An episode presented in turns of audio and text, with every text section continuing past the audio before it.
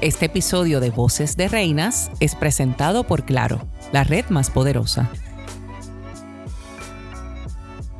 Saludos, les damos la bienvenida al primer episodio de la sexta temporada de Voces de Reinas. Mi nombre es Sulimar Dross y tengo el placer de conversar en esta ocasión con Miss Bayamón. Hola, buenas tardes, Gabriela Santiago por aquí. Con Miss Carolina. Buenas tardes, Luis Angélica por acá.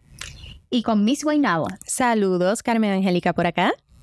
El propósito por el que estamos aquí hoy es para conocerlas un poquito mejor y saber un poquito sobre sus aspiraciones de cara al concurso de Miss Puerto Rico. Así que me gustaría preguntarles, comienzo con Bayamón, ¿por qué decidiste participar en el certamen? Pues mira, decidí participar en el certamen. Yo creo que eso es algo que por lo menos nosotras aquí en Puerto Rico seguimos bien de cerca desde pequeña en el certamen y somos bien familiarizadas con eso.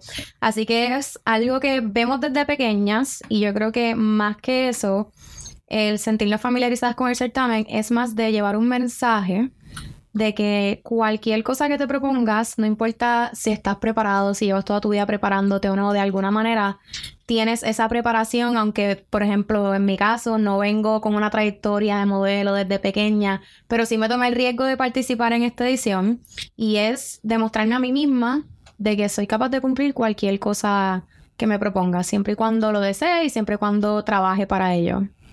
Estoy segura que así será. ¿Y en el caso de Miss Carolina? En mi caso, debido a la nueva apertura que tenemos de inclusión y de que ahora las madres podemos concursar, eh, vengo a demostrar que la belleza no tiene estereotipos y definitivamente no es un molde en el que hay que encajar. También a invitar a las mujeres en general y a las personas a, perseguir sus sueños. Eh, entiendo que el cielo no es el límite, hay un infinito luego de él. Y definitivamente siempre soñamos desde niña con traer esa sexta corona que tanto anhela Puerto Rico. Así que por eso estamos aquí. Gracias. Mencionabas que eres madre. ¿Qué retos has tenido, verdad? Siendo madre eh, con la agenda tan cargada que lleva el concurso. Pues mira, para mí el reto más grande en mi vida ha sido ser madre. Entonces, luego de poder sobrepasar esto y estar aprendiendo en el proceso, eh, siento que puedo con todo. Tengo un mejor dominio de mi tiempo, de mis responsabilidades, así que siento que la maternidad me ha preparado para este nuevo trayecto. Y en el caso de Miss Guaynabo, ¿por qué decidiste participar en Miss Puerto Rico? El participar en el Miss Puerto Rico para mí es un honor y una responsabilidad enorme, porque no solamente me brinda una oportunidad de expandirme en nuevas facetas que quizás ya tenía dentro de mí, pero que no conocía, y da la oportunidad de desarrollarnos en otras áreas.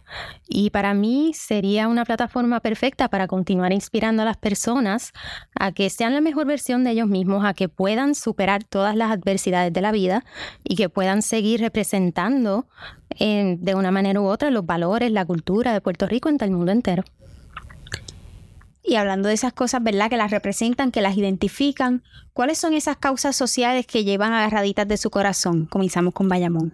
Yo pienso que la causa social que más llevo agarradita del corazón, como acabas de decir, son las organizaciones de maltrato animal que hay en Puerto Rico, porque me toca bien de cerca desde pequeña. Siempre he sido esta nena chiquita que le hace como que las perretas a su mamá por recoger perritos de la calle. Esa siempre he sido yo.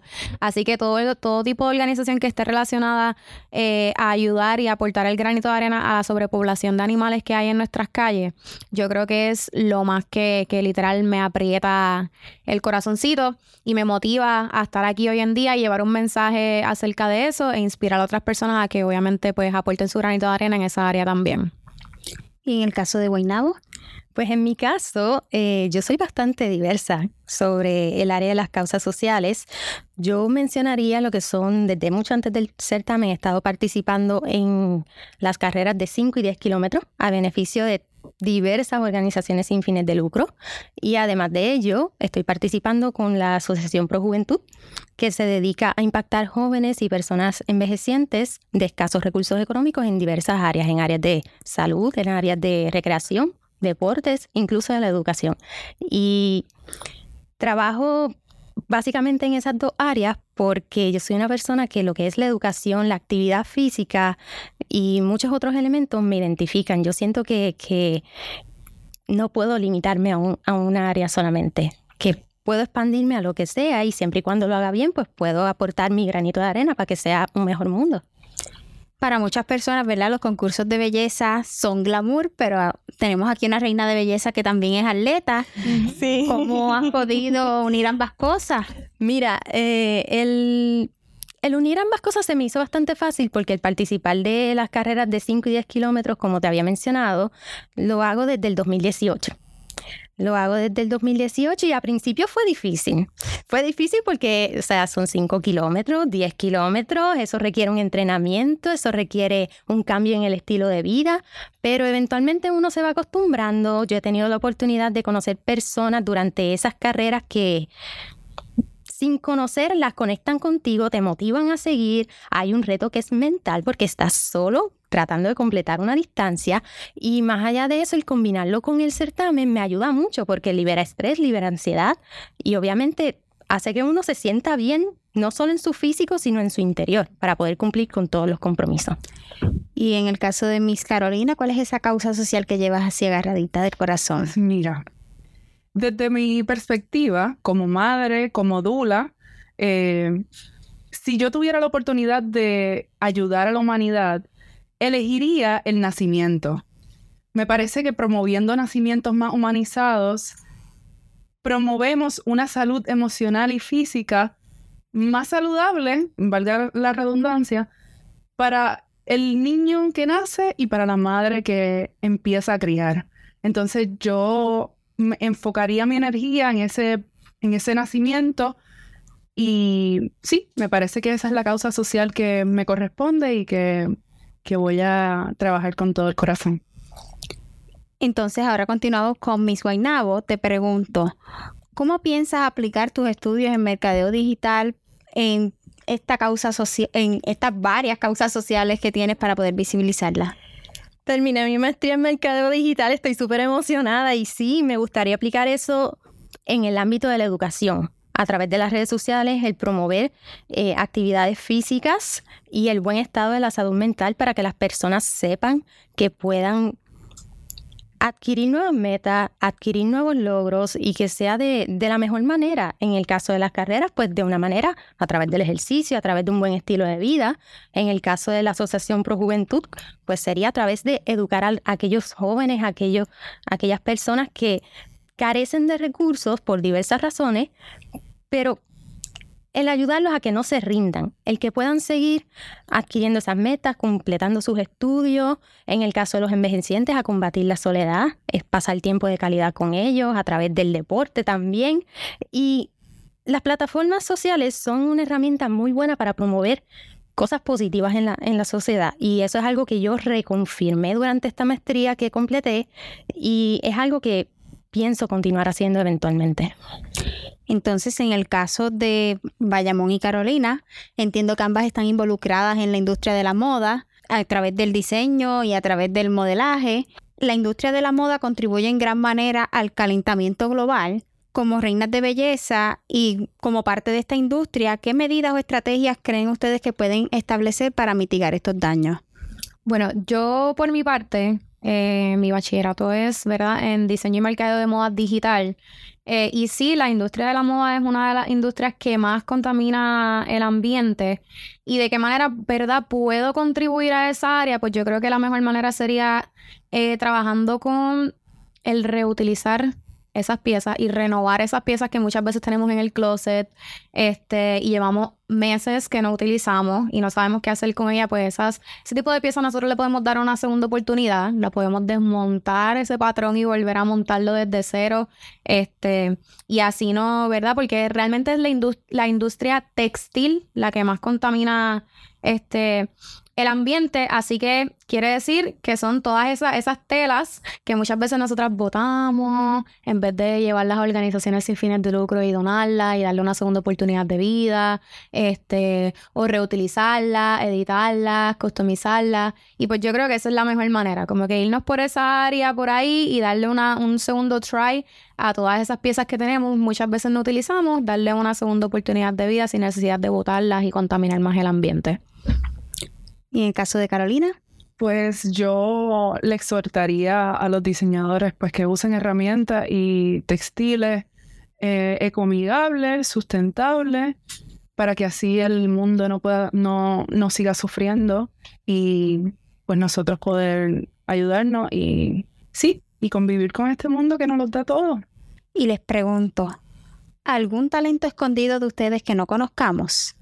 Comenzamos con Guaynabo. bueno, yo te diría, yo te diría dos. Y uno no es más un talento, sino una pasión. Tengo una pasión por el hipismo. Y es porque la heredé gracias a mi papá. Mm. Mi papá en sus tiempos iba a ser jockey, pero eventualmente cosas pasan en la vida y llegué yo. Mm. Aún así, esa pasión por el hipismo nunca, nunca se fue y, y, a través de él tuve la oportunidad de pasar muchos momentos en familia, en el hipódromo, inclusive en clásicos importantes.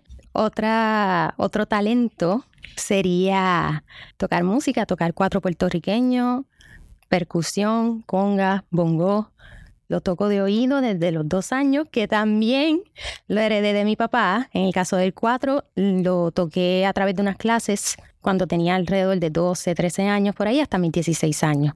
Así que sí, tengo vena musical y vena deportiva en, esa, en esa área, sí. Carolina. Pues a mí me encanta bailar. Entonces bailo cosas poco usual, por ejemplo, la samba. Me encanta la samba de Brasil y, la bailo, pues me defiendo, ¿no? Me defiendo. Otra cosa que mm, a veces me da un poquito de, nervios decir es, soy buena con la puntería.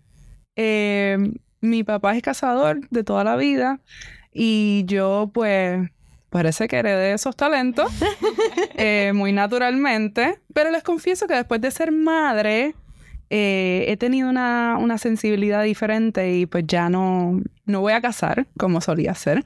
Pero sí puedo decir que tengo una buena puntería y puedo ir a un club y practicar. Así que sí, eso es algo escondidito que no todo el mundo sabe. ¿Y en el caso de Bayamón? Pues mira, coincidiendo con Carmen, debo decir que estoy, mis dos pasiones y maybe uno que otro talento escondido, pues está entre los deportes y el amor por la música. Eh, juego voleibol desde que soy pequeña. De hecho, eh, llegué a jugar este, hasta niveles universitarios, recibí una beca en una universidad en Estados Unidos y jugué en una universidad privada aquí en, en Puerto Rico. Así que eso yo diría que es uno de mis más grandes talentos y una de mis más grandes pasiones que me encantaría poder seguir con ella al día de hoy o al día de mañana. Y en términos de la música, pues no tanto así como Carmen, que tocó instrumentos, pero sí desde pequeña también este, cantaba, ya no lo hago mucho, ya no lo hago mucho, pero sí yo creo que es una de mis pasiones escondidas y bien escondida que la tengo, porque no la saco mucho a pasear.